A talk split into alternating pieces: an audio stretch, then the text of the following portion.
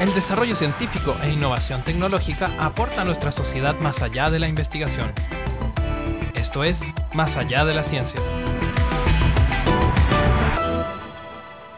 Bienvenidas todas las personas a este nuevo podcast Más allá de la ciencia. Y hoy, con el frío que nos convoca en esta ciudad de Temuco y con la neblina que deja poco ver, y junto a mi café, estoy junto a una gran invitada. Ella se llama Luz María García, es administradora pública de la Universidad de Chile, experta en el diseño e implementación de políticas públicas con el foco en el desarrollo digital, profesional en el sector público chileno, impulsó el desarrollo de políticas públicas en el ámbito de ciencias, tecnología e innovación. Bienvenida, Luz, ¿cómo estás tú? Hola, Caro, un gusto. Muchas gracias por esta invitación y feliz de poder conversar unos minutos eh, y, comentar y reflexionar con todos ustedes de un tema que sin duda me moviliza, me apasiona y es un gran desafío también de cómo hacemos más vivibles nuestros territorios, nuestras ciudades.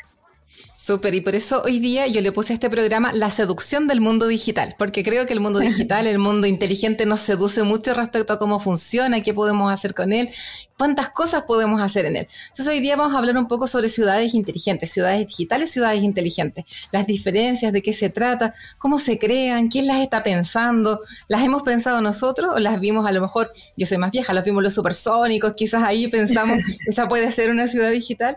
Entonces, bueno, comencemos con nuestro con nuestro primer bloque y preguntarte, Luz, ¿qué es una ciudad digital? Mira, en términos simples, Caro, para que todos los que nos escuchan lo entiendan, una ciudad digital o una ciudad inteligente eh, sin duda es aquel territorio que me acompaña en el día a día y que no me obstaculiza finalmente los propósitos que yo quiero desarrollar, ya sea estudiando, ya sea trabajando, ya sea emprendiendo, eh, porque finalmente lo que busca un modelo de ciudad inteligente o de territorio inteligente es que las personas que habitan en ese territorio mejoren día a día su calidad y bienestar de vida. ¿Y cómo lo hacemos? ¿Cómo lo hacemos tangible? ¿Cómo lo podemos materializar? A través de distintos medios o herramientas o habilitantes que de alguna manera eh, en este concepto son las tecnologías. O sea, en el fondo las tecnologías entran a este proceso de transformación para ayudarnos en este gran mm. desafío. Pero, pero siempre es importante y a mí siempre me interesa recalcarlo que aquí el propósito y el fin en sí mismo son las personas son, son los quienes habitan el territorio, quienes se desarrollan en él. Y ahí también siempre yo hago la separata. Personas tanto naturales, es decir, los individuos como uno, como tú, como yo, como los que nos escuchan, así como también las personas jurídicas, todos aquellos que desarrollan actividades comerciales productivas que van a permitir también la sostenibilidad de la economía de ese territorio, que es totalmente relevante y fundamental. Porque finalmente tú no sacas nada con introducir nuevas tecnologías o, generar una mayor sofisticación eh, en, la lógica de los recursos del territorio si tú tampoco planteas una estrategia que permita la sostenibilidad del mismo. Entonces, eh, cuando tú haces una definición de ciudad inteligente o territorio inteligente, de alguna manera tienes que plantearlo con una mirada multidimensional, multivariable. No es A y B, no es uno y dos, no es algo, eh, no es algo blanco y negro, es algo, es una mirada holística, en donde tú tienes que integrar distintos componentes que van de alguna manera aportando y ayudándonos a todos los que estamos en el territorio a lograr nuestros propósitos, a lograr nuestros fines.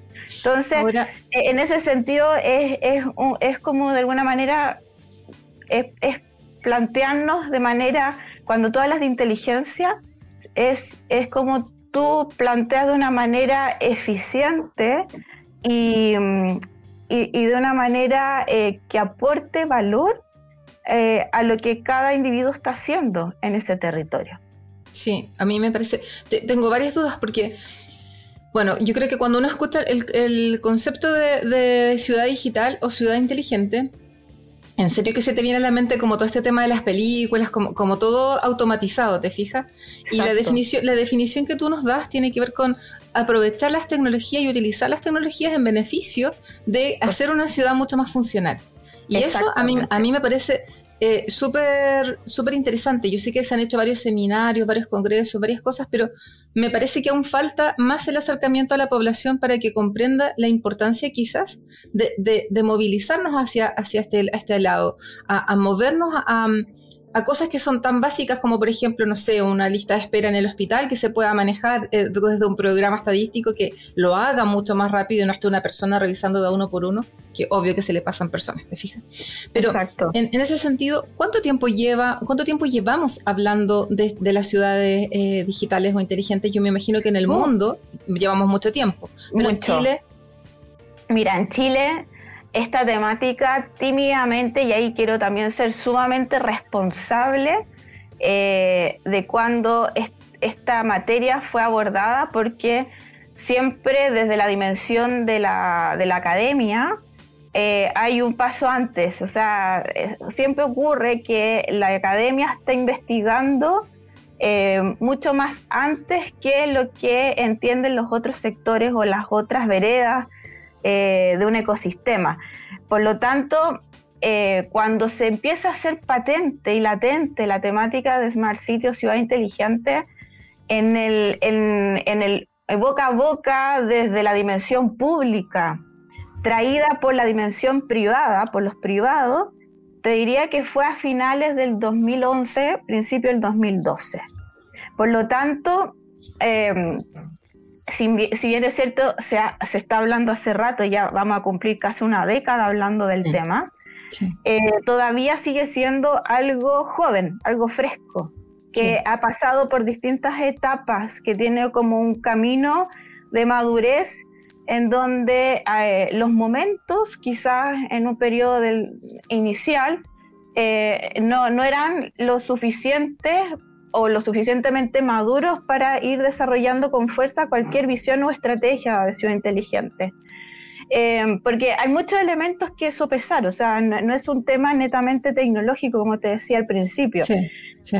sino que tienen que haber varios componentes y elementos eh, que confluyan y converjan de una manera muy natural. Eh, y con voluntades también de las partes, es decir, acá hay un componente muy cultural también para poder desarrollar un proyecto de este tipo, una visión como esta, que, anhela tanto la mejor calidad de las personas, necesita eh, sin duda las voluntades de distintas partes. Voluntades de los privados, voluntades del sector público, voluntades de la sociedad civil, eh, voluntades de los gobiernos locales, de los municipios, que es acá, acá el tema, el tema municipal es algo clave. O sea, eh, no, es algo que es de segundo orden, sino que al contrario, yo te diría que así como las personas son el centro de esta visión, inmediatamente en el cómo aparece en primera persona o en primera línea los municipios.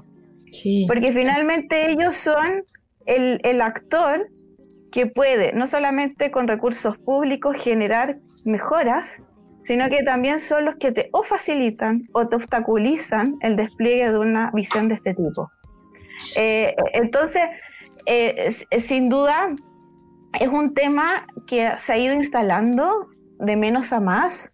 Eh, te podría decir que ha habido una evolución positiva de la adopción o de la comprensión de esta temática yo te diría que eh, desde lo que fue la mirada más eh, académica, previa al 2011, ya con, en el fondo con esta eh, evolución que fue teniendo a partir de que el sector privado también la empezó a, fomentar y después llega a los oídos del sector público. En todo ese camino ha habido sin duda elementos que también han permitido ciertas aceleraciones.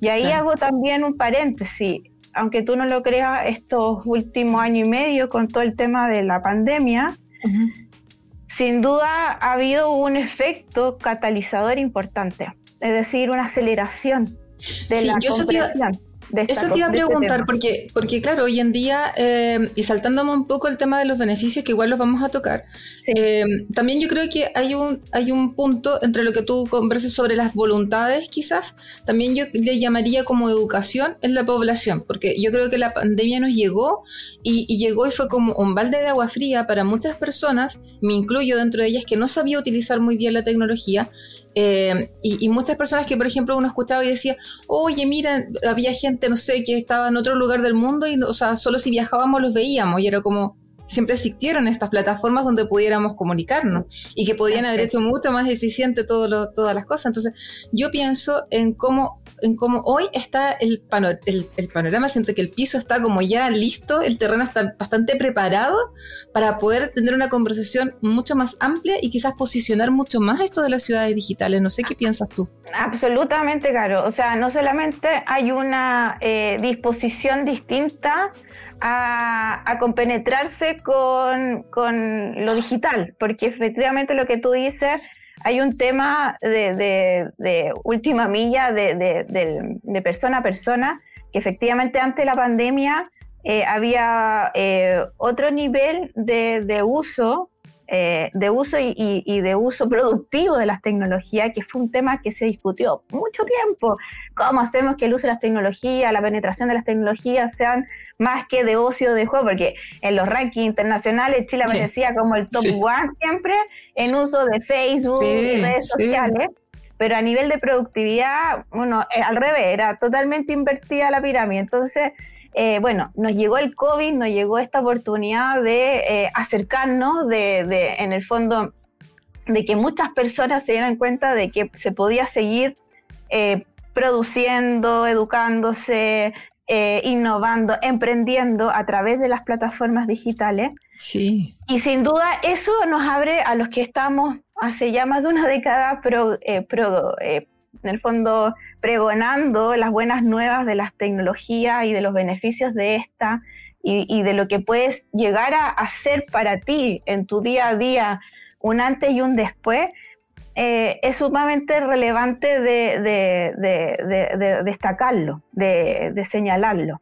Em, y también ahí hay un tema, como te decía, de que hay una, una intencionada eh, eh, y una y está muy marcado el tema de las voluntades. Cuando digo la disposición, las voluntades, eh, no solamente son de las personas, de aprender y entender ah. cómo ocupar una plataforma o cómo vincularse a las tecnologías, sino que también nosotros hemos vivido en este año y medio como tomadores de decisiones. Mm. Los tomadores de decisiones, ya sea público y privado, también se han dado el espacio de sentarse a entender lo, lo que estas proyectos o estas, o estas eh, oportunidades eh, significarían sin duda alguna em, al ser adoptadas y a ser instaladas correctamente eh, y rápidamente. Y eso también ha sido un antes y un después. Y eso lo hemos vivido nosotros directamente, por ejemplo, con los mismos municipios, que, que eran, antes eran más distantes, ahora son súper cercanos, al contrario, están buscando soluciones, están buscando cómo mantener la operación independientemente de la contingencia, porque se dieron cuenta que vino una pandemia, tuvieron que parar, tuvieron que cerrar las puertas, tuvieron que mandar a su gente a trabajar, si es que se podía, a sus casas, y cómo seguían prohibiéndole a la comunidad, cómo le seguían entregando los servicios al vecino y a la vecina. Y se dieron cuenta de que tenían no había nada. no había nada, pues no había ninguna opción de poder comunicarse con las personas. en algunos municipios empezaron a entregar celulares, pero se dieron cuenta que, por ejemplo, los adultos mayores no sabían usar los celulares. Entonces vino, vino un golpe, sí, vino como un remesón, así como un gran terremoto que remeció, no a la tierra, sino que nos remeció a todos en, en decirte, oye, eh, frente a una pandemia, frente a cualquier otro tipo de contingencia que no sabemos qué, qué puede pasar, porque nada, nada ya está predecible, todo hay mucha incertidumbre en todo. Entonces, eh, ¿cómo nos paramos? ¿Cómo seguimos? ¿Cómo seguimos de pie? ¿Cómo seguimos vivos? ¿Cómo seguimos con lo más importante, con salud? ¿Cómo evitamos seguir exponiéndonos y no teniendo que transar salud versus economía? Entonces, bueno, estos son aprendizajes, son lecciones aprendidas que sin duda si las tomamos, las capitalizamos, las transformamos, las desarrollamos a través de estrategias concretas y tomamos elementos importantes que son el trabajar esto con las comunas, con los vecinos, con, las comunidades, con los territorios, con lo que yo te decía antes de comenzar eh, la, conversación de, esta eh, formal, sino que cómo no perder de vista la identidad de tu territorio y las necesidades claras que, que tienen o que se demandan. Y cómo eh, proyectos o visiones como este, como de las ciudades o territorio inteligente, son, son el camino, son, son la clave para poder ir efectivamente llevando soluciones concretas, disminuyendo brechas, que es lo más relevante, y, em, y de alguna manera haciéndoles sentir a las personas que sí se puede lograr resolver ese tema que tanto le complica la angustia, le dificulta o le imposibilita tener una mejor calidad de vida. Entonces, dime. Y, lo que, o sea, yo siempre lo, planteo y lo pienso, y lo, digo así firmemente. Yo siento que lo que hemos avanzado eh, hoy en día en hacer más eficiente algunos procesos a través de la tecnología, aquí no hay vuelta atrás, ¿no es cierto? O sea, no vas, o sea, de verdad, no sé cómo, cómo, cómo ves tú que, a lo mejor lo están viendo desde las políticas públicas, desde los municipios, por ejemplo. Yo no, no creo que un alcalde o que, no sé, nosotros mismos desde la universidad pensemos que todo esto que hemos ganado en experiencia vamos a decir, no, ahora nada de esto se va a utilizar y vamos ahora a volver como estábamos antes y vamos a seguir escribiendo papeles. No me imagino que eso vaya a suceder. absolutamente no, porque también hay un, hay una, hay que pensar, Chile no vive solo, no estamos solos en el planeta, somos parte de, un, de una orbe. Eh, y lo que nos pasa a nosotros no solamente es un resultado de, de, de nuestro de las demandas internas propias de nuestro país. Nosotros también vivimos en un, en un, en un mundo globalizado en donde también estamos supeditados y sujetos a exigencias y demandas internacionales. Entonces, hay, hay elementos que son supra y que van más allá de, lo que nosotros podemos eh, desear o no desear, sino que hay, hay elementos que sin duda eh, nos exigen de que tenemos que seguir avanzando en, esa, en ese crecimiento y en esa, en esa línea para poder seguir siendo de alguna manera sostenibles y competitivos en el orbe mundial. Siempre, siempre hay que entender de que no, estamos, no estamos en una isla, no, no estamos En, la, cola del mundo. Chile hace mucho tiempo ya es parte de un concierto mundial, para bien o para mal, con, cosas positivas y negativas, todo es cuestionable hoy en día y, mejorable, sin duda. Pero, pero hay elementos que, que se van a mantener porque lo, es, lo es, es, necesario también para la subsistencia y la sostenibilidad de nuestro propio país. Es decir, eh, nosotros, así como nos hemos estado enfrentando en los últimos meses a pandemia y a situaciones sociales importantes, desde el estallido en adelante, eh, viene todo un camino hacia adelante también de ver cómo hacemos sostenible nuestro país a lo largo y ancho eh, en relación a distintas problemáticas críticas profundas del territorio. O sea, cuando tú hablas de ocupar los datos para que estos datos generen información cierta, ojalá, o sea, al momento, sin retraso, eh, no datos añejos, no, no información falsa, sino que datos que permitan una mejor toma de decisión. Por ejemplo, para mejorar el problema de la crisis hídrica que tiene todo nuestro país en estos minutos, eso es, es crítico y es algo que sin duda con las nuevas tecnologías y con todo esto que nosotros estamos impulsando, se puede hacer. Sí. Se puede hacer porque la tecnología está hace rato. El tema es que son las voluntades a veces las que se oponen a que estas cosas avancen en el camino correcto. Eso te, bueno, te iba a preguntar respecto, por ejemplo, a, porque hay, muchos países que ya están, hay muchos países que ya tienen sus ciudades que están funcionando de esta forma hace mucho rato. Entonces, mi pregunta es, bueno, quiénes, quiénes son, cuáles son los modelos más o menos que estamos mirando. Eh, y, te iba a preguntar si es muy caro. ¿Es muy caro implementar ciertos procesos eh, y, que a lo mejor por eso eh, es que hay tanta resistencia, quizás? Porque en realidad a lo mejor es caro en este minuto, pero si lo proyectamos de aquí a 10 años no va a ser caro.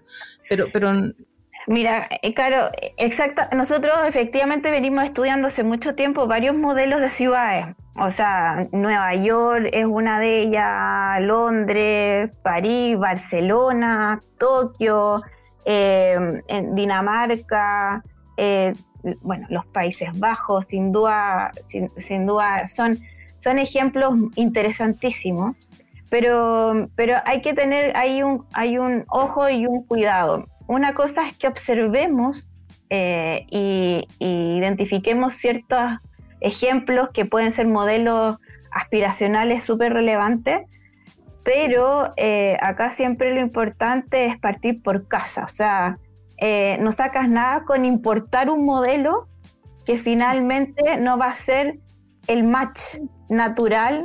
Eh, ya lo hemos hecho, ya lo hemos hecho y no ha funcionado con nuestra realidad. Por lo tanto, yo creo que podemos referenciarnos, así como cuando hace uno un, estudio y tú haces un catastro, un levantamiento de información sistemáticamente, metódicamente, y tú haces las comparaciones, el desde, el hasta y todo eso, eso nos ayuda un poco para tener el marco teórico.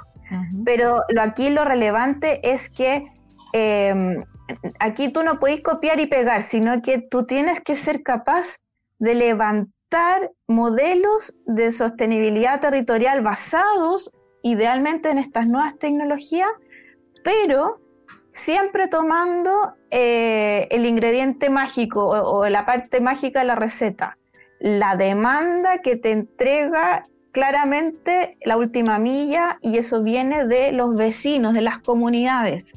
Ellos son los que adoptan algo o lo rechazan ellos son los que te cuidan el proyecto o te lo matan. Y eso lo hemos visto y eso lo tenemos claro. Entonces, acá hay un tema que hay que trabajarlo desde la dimensión de la cultura, en donde tú tienes que entregar ciertas garantías, trabajar los elementos de la confianza, que es fundamental, que es algo que está bien deteriorado también en, nuestra en nuestro, en nuestro, en nuestro momento, en nuestro instante, eh, hay que hacer un trabajo participativo, eh, o sea, para los, a los que quizás eso es lo más interesante y lo más bonito que yo rescato de, de estos modelos de ciudad inteligente. Eh, que una ciudad inteligente sin colaboración no, no existe. Mm. Es falso. O sea, la colaboración y la participación son elementos vitales para el éxito de un modelo de ciudad o territorio inteligente. Si tú haces soluciones a puertas cerradas pensando que o este, eso no sirve. Y eso, aunque tú lo traigas de la ciudad más espectacular del mundo, no, no, no, funciona. Y el tema que tú me decías de los recursos, créeme que no es un tema de, eh, de plata. Eh, Chile, en general, eh, o sea, se pueden optimizar muchos recursos a través del uso eficiente de ocupando tecnología de muy de, no, no, no sofisticada. Aquí yo en ningún minuto te he hablado de hablar de todas las tecnologías que se desarrollan en una quinta generación porque recién estamos recién desplegándola. Sí. O sea, yo estoy siendo súper aterrizada y consciente de que en Chile, en general, nuestra conectividad va entre el 2G, 3G, 4G, 4,5. Algunas zonas muy privilegiadas tienen una quinta generación, pero si aquí estamos hablando a muchas personas que están en distintos territorios, sobre todo en zonas más rurales que en las urbanas, yo sé lo que significa eh, tratar de tener conectividad en lugares que no son urbanos. Por lo tanto, si, si tú me quieres, en, ese sentido, si hay tecnología para desarrollar eh, escalablemente a, costos eh, razonables, existen. Y existen, y existen muy buenas soluciones. Nosotros mismos, desde el programa que yo dirijo, que es el C Santiago, Eh, tenemos una comunidad de emprendedores de soluciones de ciudad espectacular, eh, que en el fondo muchos de ellos ya tienen características para la, para la exportación hacia, hacia otras partes del mundo y son totalmente escalables. Y también hemos logrado muy buenas alianzas con grandes empresas que eh, para poder introducir y generar estos proyectos de confianza, también se las están jugando para empezar a generar este despliegue democratizable de las nuevas tecnologías y en donde el tema del acceso no sea tema, sino que el tema que nosotros tenemos que superar en estos minutos es el uso, cómo lo usamos, para qué lo usamos y si entendemos su uso. Y ahí está el desafío principal, que es un tema, un poco lo que tú me decías, Caro, es un tema de educación, es un tema de también de resetearnos, de cambiar el switch, es un cambio de paradigma, o sea, sin duda te lleva a muchos elementos de transformación profunda. Y en ese sentido estamos súper conscientes, pero, pero también vemos un escenario eh, que cada vez está tomando una madurez muy rica en donde la intención de descentralizar los territorios ya no es una intención, sino que ya se está materializando. Elementos que antes no teníamos y que ahora, eh, que ahora positivamente están y que eso también nos va también a ayudar mucho a traccionar estas visiones. Eh, y, desde eso yo pienso también, claro, o sea, yo, pienso todo el rato egoístamente desde mi región. Entonces, súper bien, eh, pues, está bien. pienso en hay localidades tan cercanas a Temuco. Temuco no es una ciudad pequeña. Yo vengo desde Santiago, pero Temuco para mí, cuando llegué era una ciudad pequeña, pero ahora yo la miro y digo, no es una ciudad pequeña.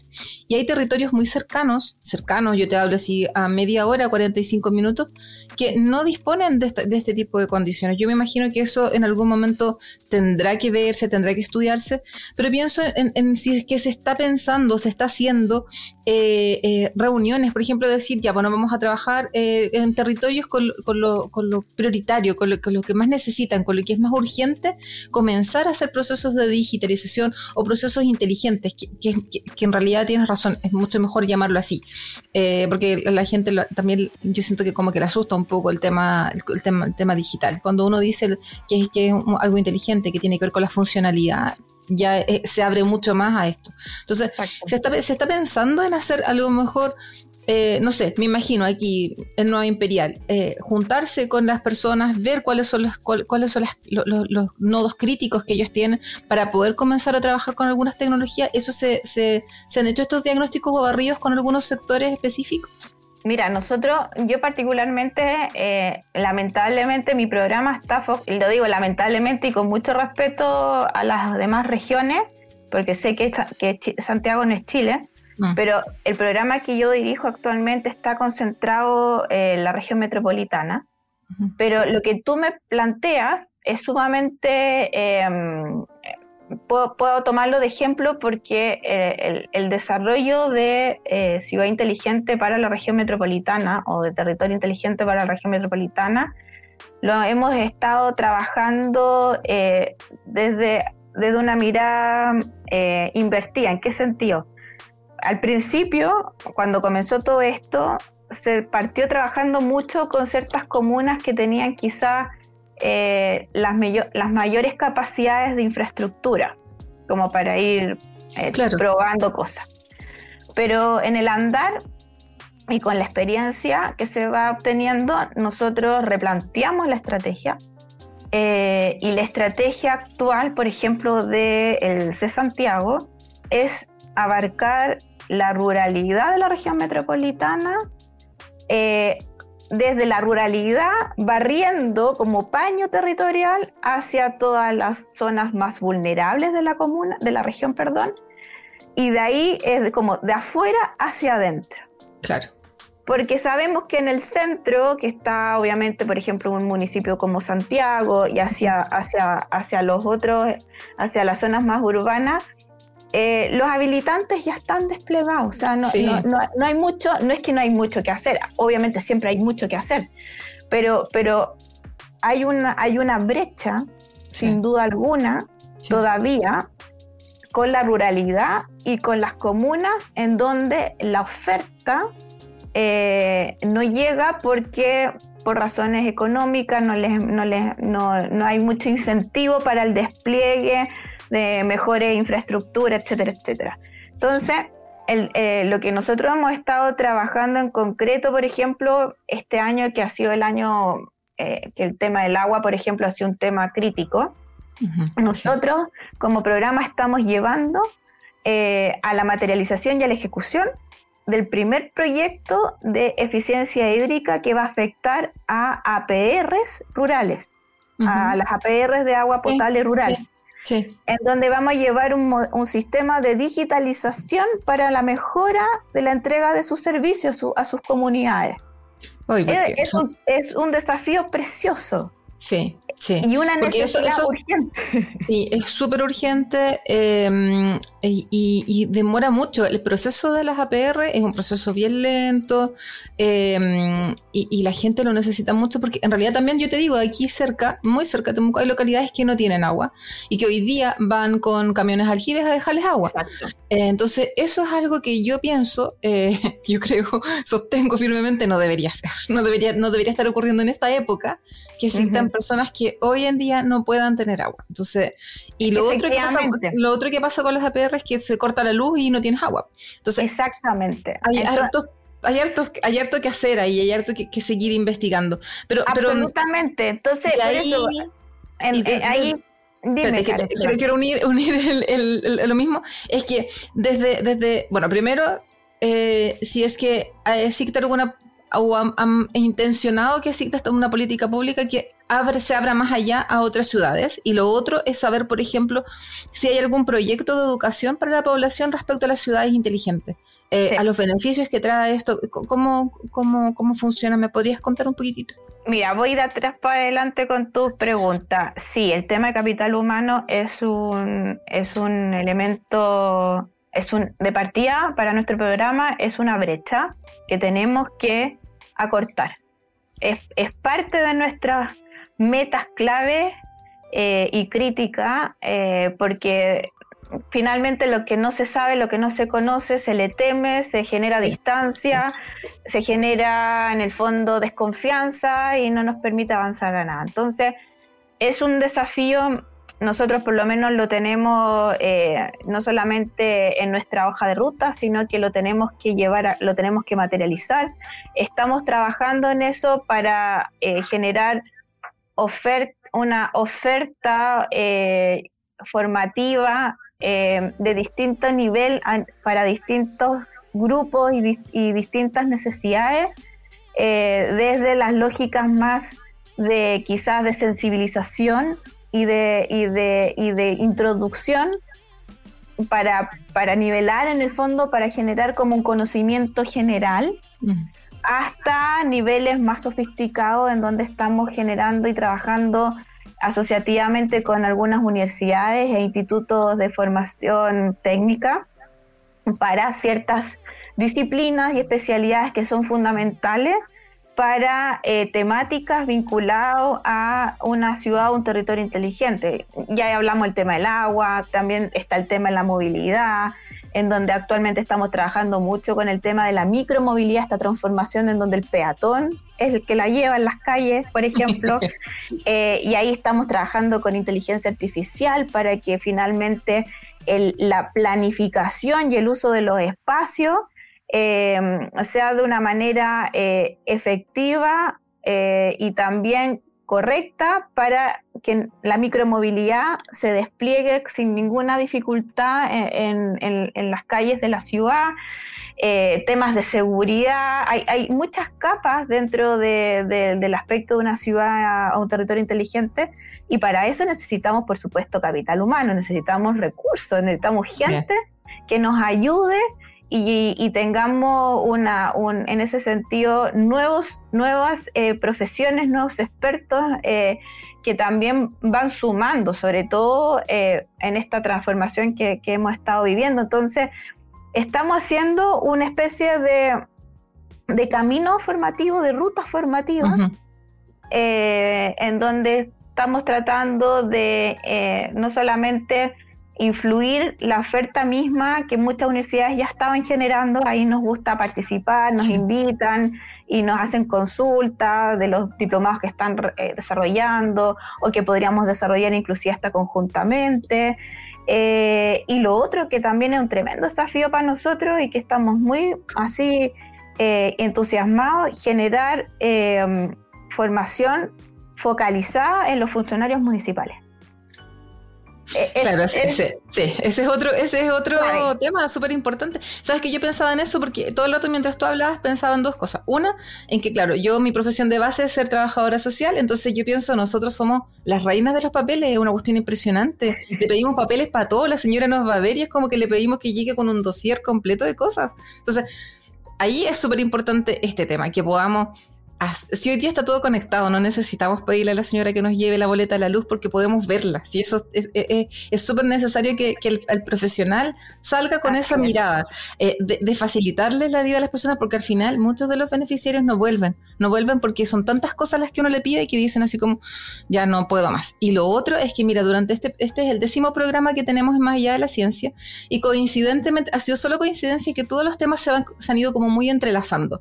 Y desde, desde, desde desde varios ya capítulos hacia atrás, eh, viene eh, como una, una crítica súper importante al sistema y es la forma en cómo las ciudades están organizadas. Y es que se han, se han ido muy a la periferia todo, entonces la gente se demora dos horas en llegar a su trabajo, una hora en llegar a su trabajo, entonces obviamente hay un tema ahí de funcionalidad de cómo están las, ciudades eh, distribuidas.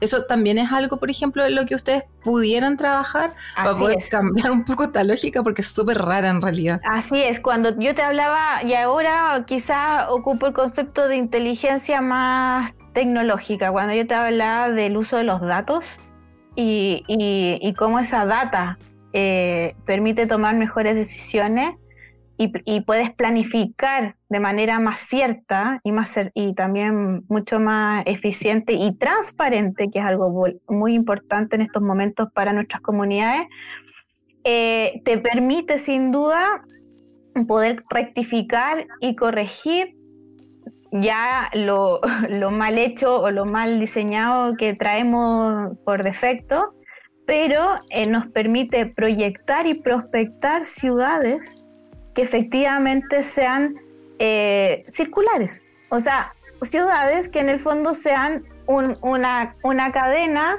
eh, virtuosa y no una cadena defectuosa como es la que nosotros actualmente, lamentablemente por, por herencia, eh, hemos, hemos, tenido que ir conteniendo y haciendo los reparos.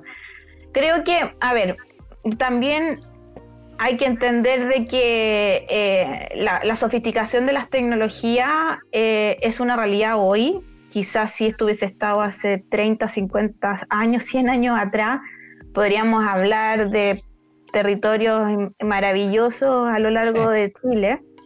Pero bueno, cada cosa llega en su momento. Lo importante es que si está presente la oportunidad de hacer estas mejoras profundas eh, que eso es lo más, es lo que más yo rescato cuando le hablo a las personas para que no se enreen, porque hay muchas veces tecnicismo y elementos que marean y confunden, pero lo que uno busca finalmente con estas nuevas tecnologías es que eh, podamos solucionar los problemas de fondo.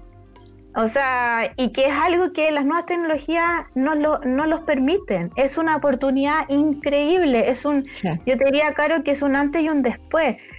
Eh, hasta antes de esto, lamentablemente teníamos solamente eh, información e insumos eh, añejos, con data que ya venían, data que ya venía muerta desde el origen, porque tenían una antigüedad de dos años, con, lógicas de levantamiento de información como las encuestas que, por papel o por cosas que en el fondo tienen poca precisión, poca, pocas de alguna manera. Lo, vimos en el censo. Que ese, para mí, excelente ejemplo, Caro. Eso habla de una etapa, de una era en donde no había inteligencia producto de que no estaban todavía las tecnologías a disposición.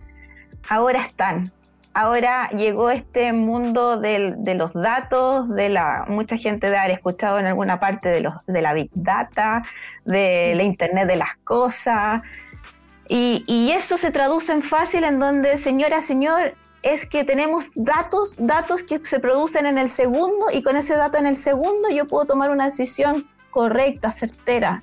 No tengo que estar ni, ni, ni tanteando, ni aproximando, ni se acabó el relativismo en la toma de decisión cuando tú trabajas con datos basados en inteligencia de la data de ahora, que son inteligencia basado en inteligencia artificial y otro, y que sin duda nos va a permitir mejorar las cosas de fondo. Por eso, porque en el fondo ahora tenemos problemas muy críticos. O sea, te mencioné el tema del agua, pero si tú haces un paneo en estos minutos de todos los elementos críticos que tenemos, necesitamos sin duda datos al momento porque lo que está en riesgo es, la tierra. La tierra es la que está en riesgo. No, no, no está en riesgo el edificio que se va a caer, sino que es la tierra misma. Entonces, ahí yo ahí converjo y conecto también con mis amigos de, que, que llevan todos los temas Uy, te pegaste, Luz María, justo que estábamos hablando de para estos temas. Bueno, estamos hablando con eh, Luz María García y hablamos sobre las ciudades digitales, sobre las ciudades inteligentes. Estamos conversando un poco sobre, eh, no un poco, en realidad estamos conversando harto sobre cuáles son los beneficios de, una ciudad inteligente, eh, de volver a las tecnologías, de, posicionar las tecnologías también para poder eh, trabajar y hacer los procesos mucho más eficientes, mucho más eficaces. Y estábamos conversando justo con Luz María eh, respecto a la, construcción social de las ciudades digitales. Estábamos conversando también sobre la, vulnerabilidad también de las personas y cómo hacer las ciudades mucho más funcionales y mucho más inteligentes para trabajar con las personas. Ahí parece que volvió. Ahí volví, Caro. ¿Viste? te caíste. Eso pasa con las, bueno, eso pasa con nuestras tecnologías que no son tan, no son tan seguras. Pero eso siempre puede pasar, por eso uno tiene que tener plan B, plan A, plan B. Oye, yo te quería, eh, te quería hacer una consulta justamente de eso. Y es como, eh, eh, y como para ir cerrando ya, porque en realidad respondiste muy bien, creo, a todo, a todo lo que yo tenía como dudas en, en, esta, en esta conversación.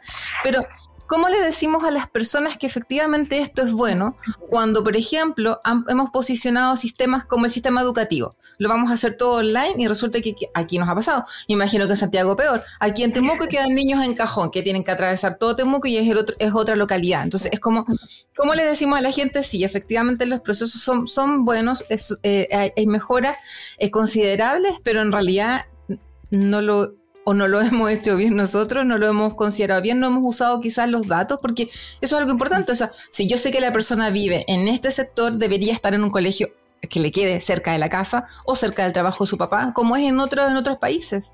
Así es.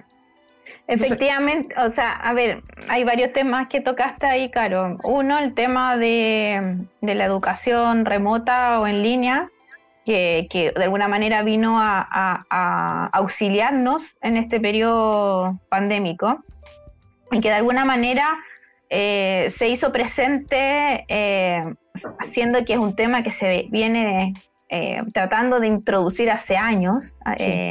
Son, son, temas que estaban súper invisibilizados, pero uno que ha estado siempre metido en el tema digital es un tema de quizá ya una década de tratar de que existan estas eh, lógicas mixtas, no solamente para la formación de los niños, sino que inclusive para eh, estudios universitarios o formación, o formación continua. Pero bueno, eh, sin duda yo creo que aquí hay que buscar los términos medios, porque nos dimos cuenta también de que 100% en línea no es la fórmula para nuestros niños. No. Em, porque tampoco había una planificación. Eh, hay que pensar que esto fue eh, un, un, salvavidas, o sea, el Ministerio de Educación se vio enfrentado a una situación que tuvo que improvisar, lamentablemente, un método, pero método que sin duda hay que corregir. Yo creo que hay que rescatar nuevamente las cosas positivas que se pudieron eh, tangenciar con esta lógica remota pero no llevarlo todo a remoto, porque como tú decías, eh, depende mucho de las realidades y, de la, y de las capacidades de cada zona o de cada establecimiento. O sea, es sin duda, yo creo que sí, ha habido aquí una falencia sin duda de información, un poco lo que hablamos recién. Sí. Hay una lógica todavía lamentablemente de obsolescencia de los datos dentro de los mismos dentro del mismo aparato público porque todavía el aparato público no, ha logrado interoperar. O sea lamentablemente las instituciones todavía no conversan fluidamente entre ellas eh, lo cual esperamos que ahora todo eso se acelere sin duda con todo el tema de, la modernización del Estado y, todo lo que es la digitalización misma de este. Pero pero claro, yo creo que hay, hay un tema de que primero hay que planificar correctamente en relación a las capacidades y a las necesidades eh, de, tu comunidad. Eh, también aquí hay un tema súper relevante de, que la, la, comunidad formativa no solamente son los profesores, sino que es todo lo que conlleva, incluyendo a los mismos apoderados, que han tenido una labor súper relevante también. Todos los que somos apoderados lo sabemos. Absolutamente. También valoramos mucho a los profesores porque su trabajo ha ah. sido, pero... O sea, de, otro, de otro nivel, de otro planeta, diría yo. Titánico, de, realmente que tienen vocación y, y, aman lo que hacen. Eh, pero, pero el tema es que sí, yo creo que mm, esto hay que, eh, yo siempre en ese sentido creo que las buenas intenciones y tratar de salir del paso súper bien en momentos que te pillan como en cero, mm. de crisis, como nos ha pasado. Pero pasando la crisis está la obligación de racionalizar los procesos. Por un tema eh, eh, de, una cosa de principio, un tema de ética y también un tema de que estás afectando a muchas personas. Eh, porque son, son, son temas de, índole de, bien, en el fondo de, de bien común. Entonces, yo creo que ahora hay que hacer como un bar, hay que hacer un balance de, todo lo que hemos constatado, vivenciado. Los mismos colegios tienen que hacer su aporte, los profesores, todos los que han vivido esta situación de, Arica Punta Arena con distintas situaciones. Y eso tomarlo como un, insumo, un dato vital para llevarlo finalmente a, una nueva propuesta, una nueva propuesta que permita hacer cambios, sin duda está la oportunidad de hacer cambios súper importantes eh, en la forma de cómo entregas tú la, educación, eh, en los cambios también de la misma currícula, que nos dimos cuenta de que hay cosas que quizás se podrían mejorar. Sí, de y, y, yo creo que hay oportunidades muy positivas de, mejorar, pero conscientes y tomando eh, claramente la, la, información de, de, lo que, de lo que la comunidad te está entregando, de tu realidad. Eh, o sea, también nos dejó demostrado esto que estas cosas como de estandarizar patrones y tratar de que todo sea igual para todo, eso no, eh, no, no, es así. No es así. Porque, porque lamentablemente o, para bien. Para bien, todos somos diferentes, sí. Somos muy diferentes. Y lo cual yo creo que es la gran riqueza de nuestro país, la diversidad que tenemos desde Arica a Punta Arena. Nuestro territorio es totalmente heterogéneo. Tenemos una insularidad hermosa y también un continente súper disparejo. Y cada, y, cada, y cada territorio tiene su afán.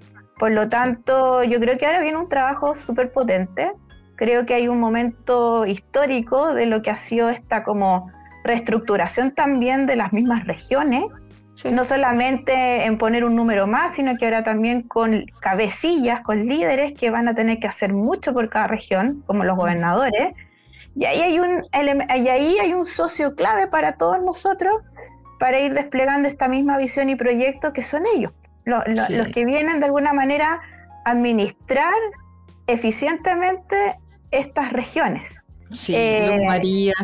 Yo, mira, se nos acabó el tiempo. Yo lo agradezco infinitamente esta conversación. Me quedo con esta última reflexión que hiciste respecto.